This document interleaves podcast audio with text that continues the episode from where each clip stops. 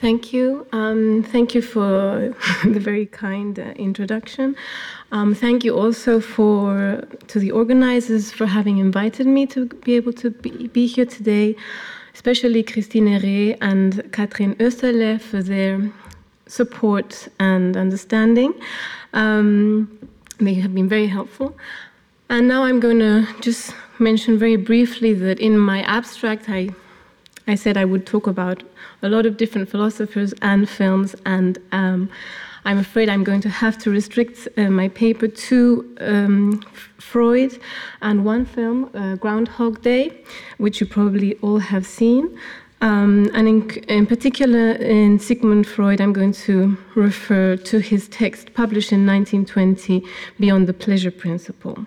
I want to stress that um, my aim is is not to give a, a, a, an, an, analysis of this text, but to use it or to use some of the ideas there to uh, develop some lines of thoughts and ask some questions regarding the problem of repetition in relation to reality and fiction. But before I start, I would like to show you some images which I will comment briefly.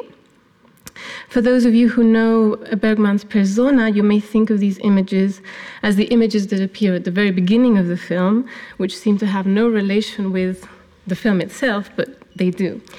Um, so I'm going to begin with. Yeah. This painting depicts Saturn devouring his son. It's a painting from Paul Rubens from 1636. Um, the theme is probably well known to you, but you may be more acquainted with Goya's version from 1820.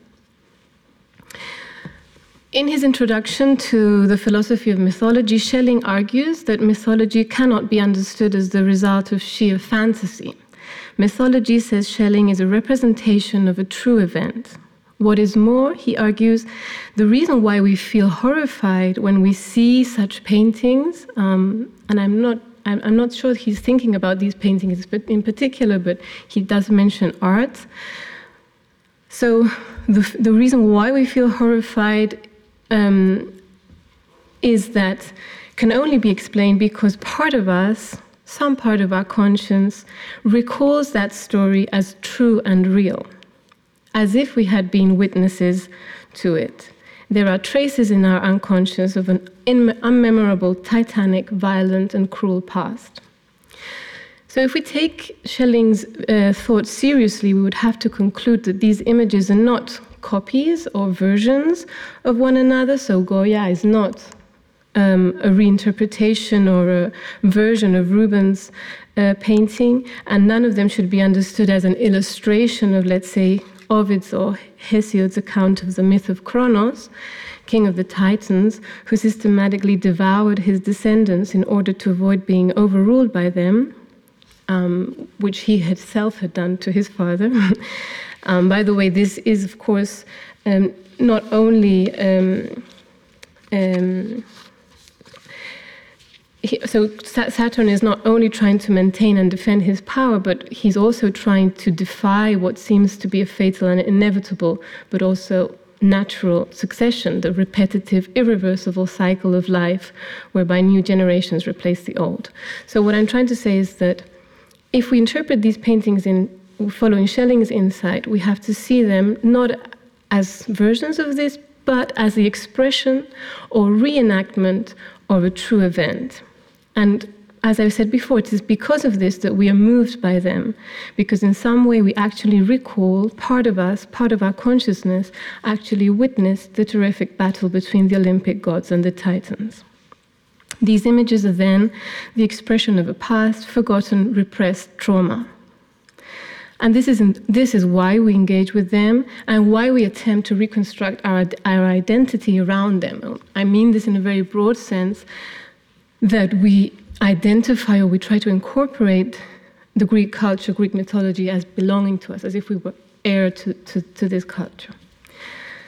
Okay.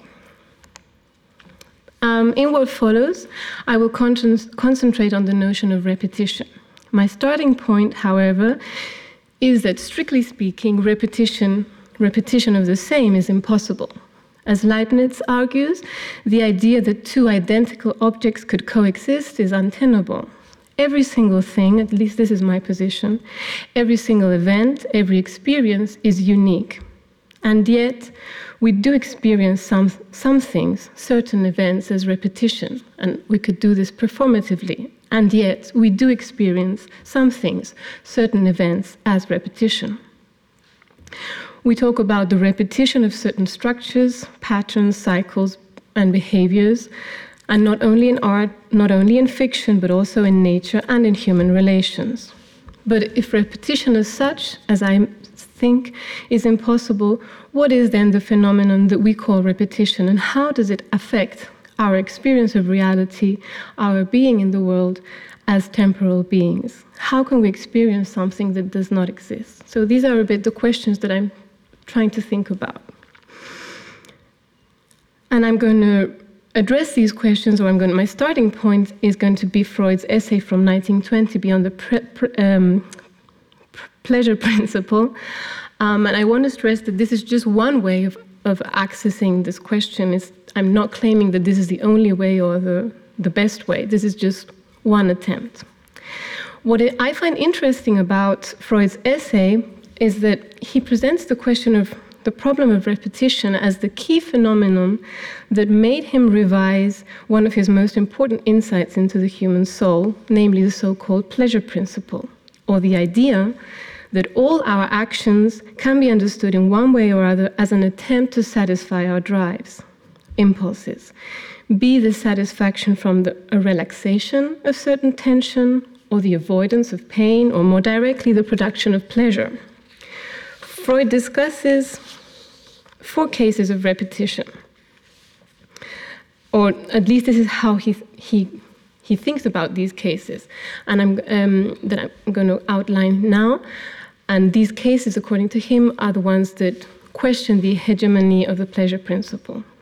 So there is the four famous Fort Da game that the small, the small children's play. Um, so the, the child throws uh, the toy away and he goes like, ooh, and then he finds it and ah. So it's, so it's there, there it's a bit. It's, the question is whether, and he, Freud questions that that in the end there is a, a, a, pleasure, right, in the finding, but still the repetition of of of, of losing the the toy for for Freud means that he's repeating or reenacting the unple- unpleasurable disappearance of the mother. So this. So, so Freud asks himself, why is he doing this? Um, and and this repetition is in some way questioning the, the hegemony of the pleasure principle. Another example that he uh, mentions is the recurrent dreams, or maybe one would say nightmares, of what he calls war neuro- neurotics. And uh, thinking of the film that we saw yesterday, I think that the, the dreams that the, the protagonist had in uh, the act of killing um, would could could be um, could would be also a good example.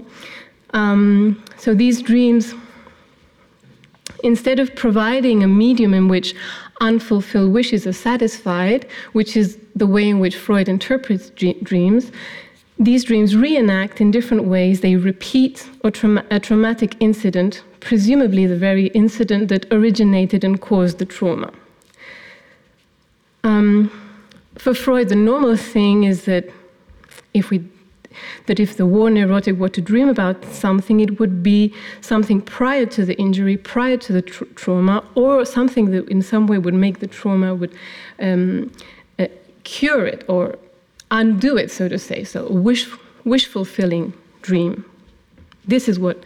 So again, these kind of nightmares question the idea of the pleasure principle or the idea that dreams are always fulfilling desires.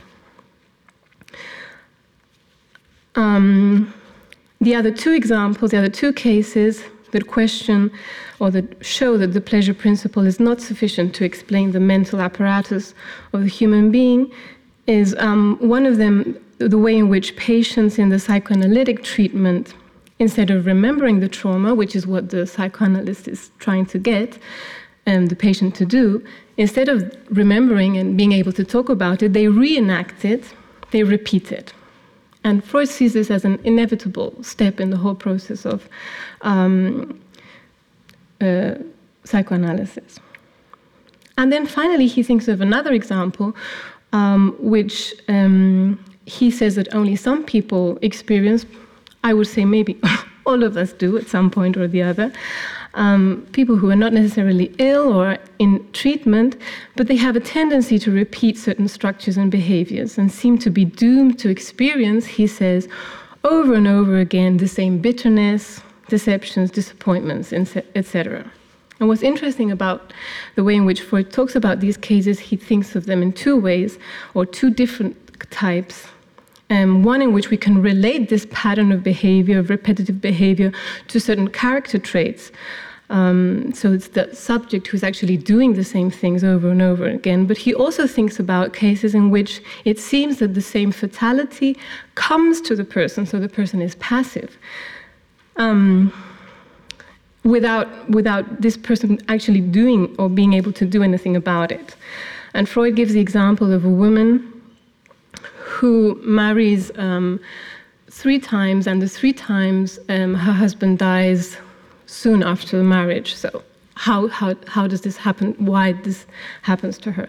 And what's interesting um, also is another example he gives.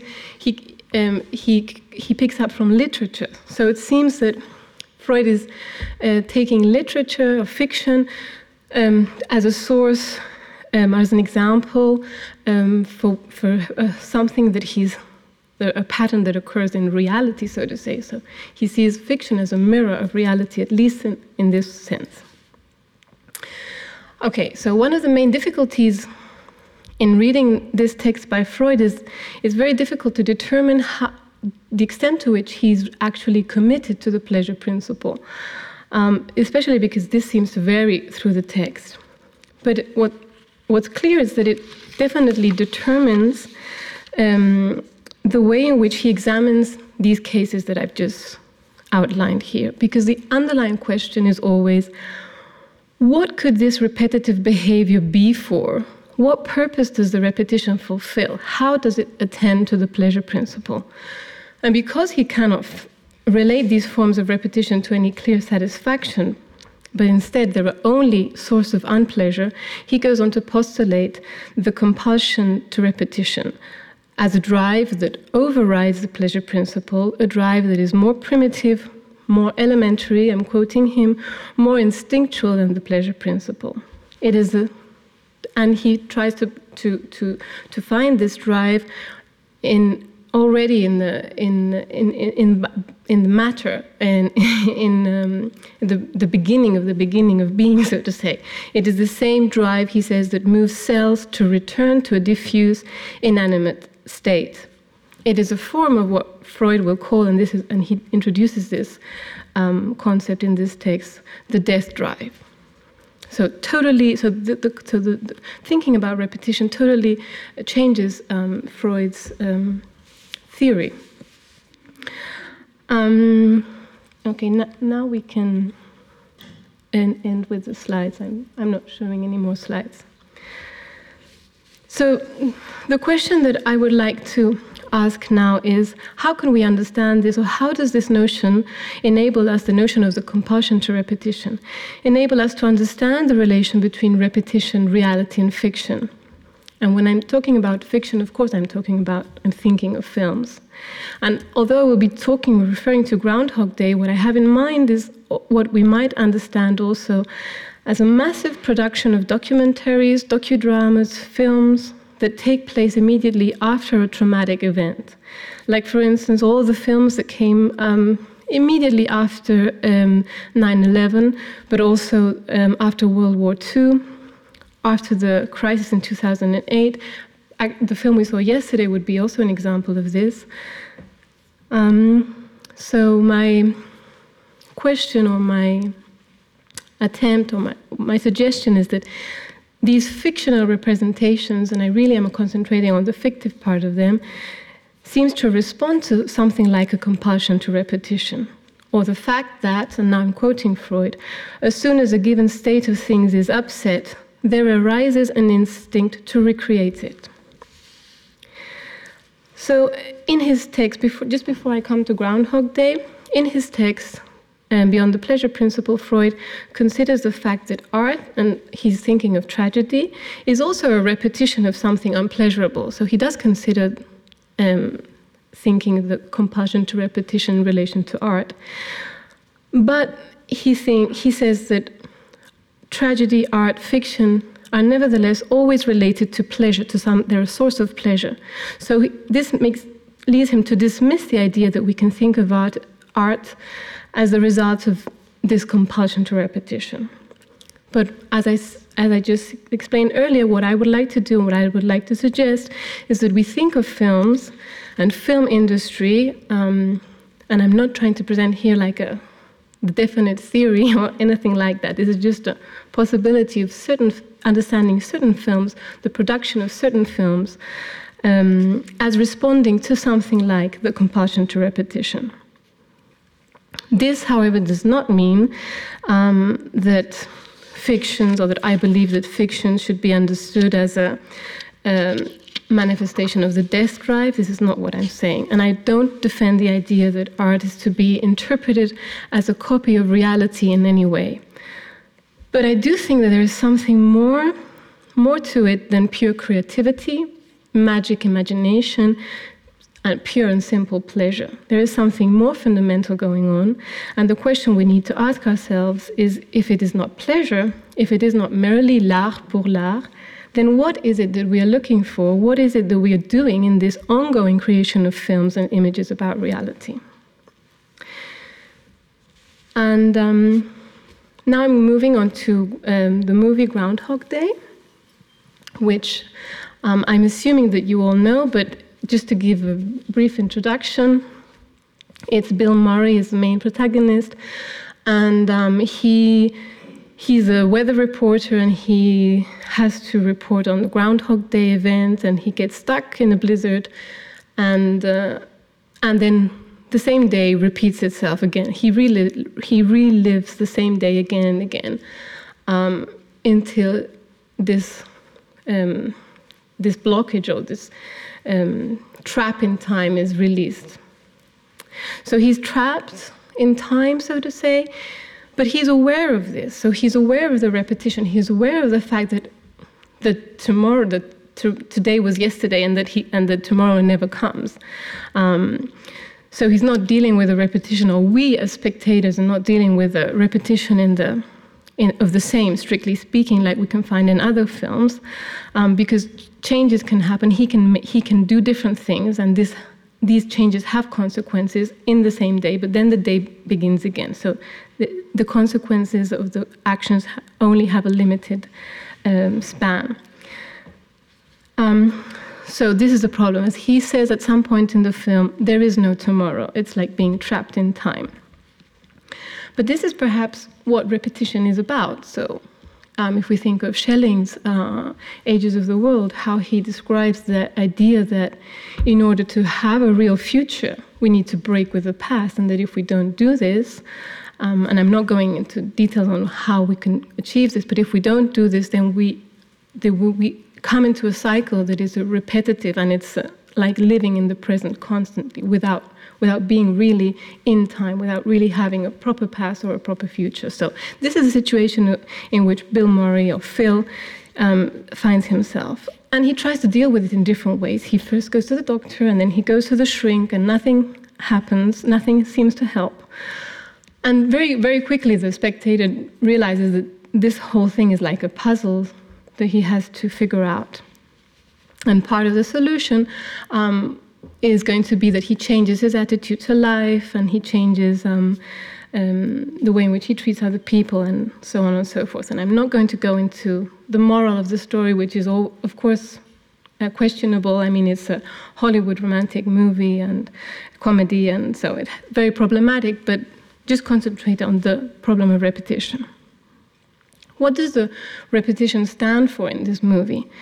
So, in one of the scenes that he, um, he describes what he's experiencing, um, like he says it's like living a life where every day seems the same you always do the same things you know exactly what's going to happen and what you do or don't do doesn't make any difference and he says this to in the context in which he says this um, the people he sa- explains this to that that's how actually they experience life so that you have this this comic element right?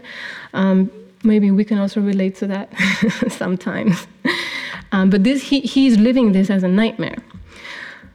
Um, another time, he describes this, this, the same situation as being able to do whatever you want to do without any consequences. And then he does. He has problems with the police, and and he eats lots of um, cakes, and knowing that he's not going to get fat or that have any health problems because the next day, blah blah blah. Um, but in the end, this is also experiences as something negative, as meaningless. So, over, overall, the problem of repetition represents the problem of nihilism, of lack of sense and meaning. And the question for him is then how to break with the repetition, how to break with the absence of meaning, which in the end is the same as the psychoanalyst. Um, it is always about breaking uh, the repetition.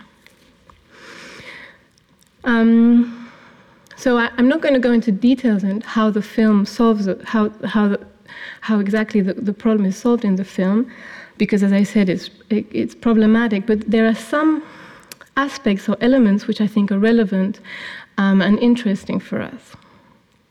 I think it's safe to say that this film is a comic reflection on one of the cases of repetition that we saw earlier, that we discussed earlier with Freud. So one could interpret this film as a repetition or reenactment in the form of a comedy or a caricature of the problem of repetition. And ultimately, the solution lies in repetition itself. So, the way in which he's going to break the spell, so to say, the spell of the repetition, is by using the repetition to change his relation to the world and reality.